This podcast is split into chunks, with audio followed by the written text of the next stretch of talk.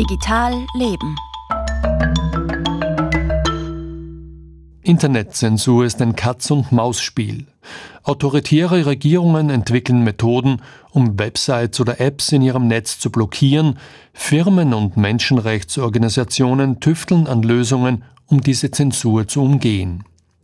Eine Methode der Umgehung sind virtuelle Netzwerke, die im Internet so tun, als würde sich das jeweilige Smartphone oder Notebook ganz woanders befinden, zum Beispiel im Ausland.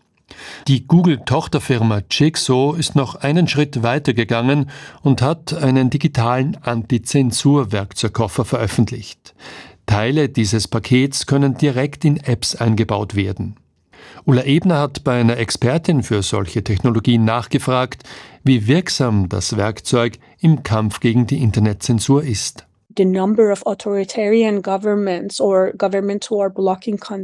Die Zahl der Regierungen, die Inhalte im Netz zensurieren, ist in den vergangenen Jahren gestiegen, erklärt Roya Ensafi. Sie ist Computerwissenschaftlerin an der Universität Michigan und Expertin für Internetzensur.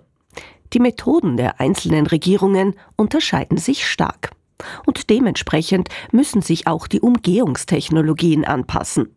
Was gegen die große chinesische Firewall hilft, muss nicht unbedingt in Russland oder dem Iran funktionieren. Google Jigsaw has been active, especially in the past couple of years die Google-Tochter Jigsaw, ursprünglich ein Think Tank mit dem Namen Google Ideas, hat sich in den vergangenen Jahren intensiv dem Kampf gegen Internetsperren gewidmet.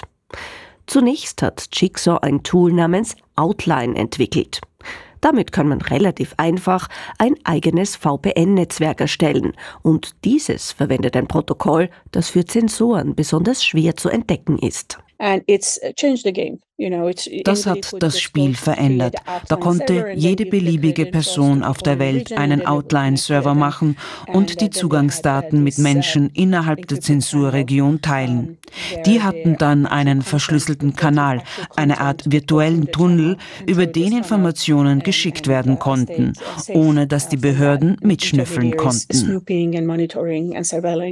Während der Women Life Freedom Proteste im Iran im Jahr 2022 stieg die Zahl der Outline-Nutzer dort um 1500 Prozent.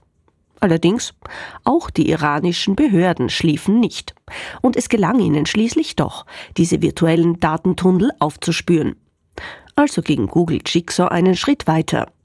Die Firma stellt jetzt den Code von Outline zur Verfügung in Form eines Software Development Kits, kurz SDK. Also quasi ein digitaler Werkzeugkoffer für Softwareentwickler. Die können einzelne Teile dieser Antizensurtechnologie direkt in ihre Apps einbauen, erklärt Roya Insafi. Also Auch andere VPN-Anbieter und App-Hersteller können das verwenden, zum Beispiel für Messenger-Apps. Nehmen wir an, Signal möchte seine Dienste in China anbieten, aber die chinesische Regierung hat wenig Interesse daran, dass seine Bürger Zugang zu einem sicheren Messenger haben. Sie blockieren WhatsApp, Signal etc. Also könnten Messenger-Dienste diesen Code verwenden, um die Zensur Zensur zu umgehen. Uh, Messenger-Dienste, Social-Media-Apps, regimekritische Nachrichtenportale. Apps, die solche Codes enthalten, müssen nicht extra über ein VPN ins Internet, um eine Internetsperre zu umgehen.